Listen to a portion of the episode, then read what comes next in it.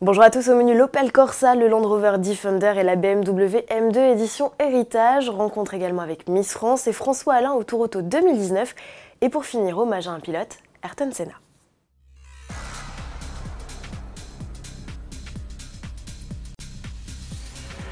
Difficile de se faire une idée du look de la Corsa. Opel a bien publié une vidéo de sa citadine, mais elle est encore bien camouflée. Il faudra donc patienter jusqu'à l'été pour découvrir cette sixième génération toujours en développement. Cousine technique de la Peugeot 208, la nouvelle Corsa sera déclinée comme la Lyon, avec des moteurs thermiques et 100% électriques. Elle s'annonce déjà comme la plus amusante et la plus efficiente jamais produite. Pour la petite histoire, la Corsa est au catalogue depuis plus de 30 ans. Elle totalise 13,5 millions d'exemplaires à son actif. De son côté, Land Rover peaufine son Defender. La nouvelle génération de l'iconique tout-terrain vient de franchir la barre du million de kilomètres parcourus en essai. Nouvelle étape pour les prototypes, la mise à l'épreuve longue durée en terrain difficile. Après l'Arctique, l'Europe et les États-Unis, le Defender va évoluer au Kenya, dans la réserve de Borana, où il aura pour mission de remorquer des charges lourdes et transporter du matériel. Sa présentation, quant à elle, est prévue plus tard dans l'année.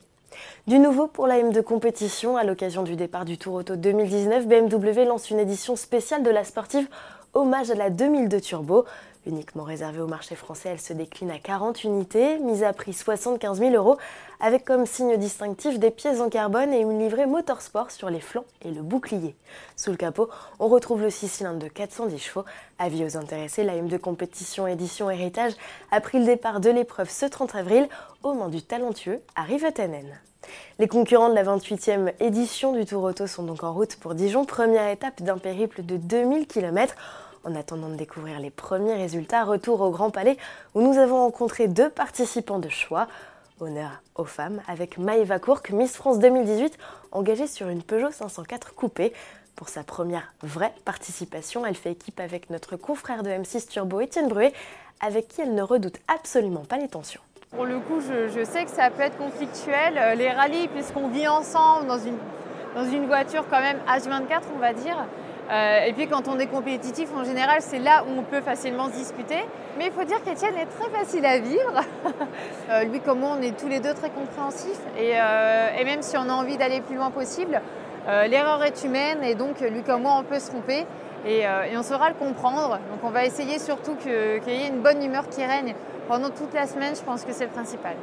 La bonne humeur avant les performances, c'est aussi l'idée de l'équipage numéro 1. François Alain, présentateur de l'émission Vintage Mécanique sur RMC Découverte, sait qu'avec sa Citroën Traction, il ne joue pas la gagne, mais sa motivation est ailleurs, on l'écoute. Ça va être compliqué parce qu'a priori, ce n'est pas les voitures idéales pour faire le tour auto. Surtout la traction, qui est quand même une voiture assez lourde, qui a une direction extrêmement euh, dure et pas, ça braque pas du tout. Hein. Une traction, faut être clair, c'est pas très puissant. Mais c'est justement ça qui moi m'amuse c'est de le faire avec le truc imprévu et improbable. Donc euh, on croise les doigts, mais c'est quand même, ça va montrer aussi que c'est une auto qui était sérieuse et endurante.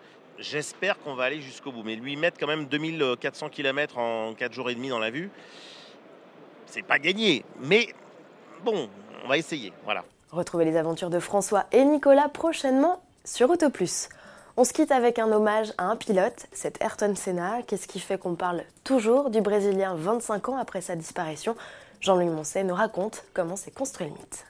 Il s'est construit surtout par son talent, et puis il s'est construit par euh, sa gentillesse, euh, je dirais euh, son humanité.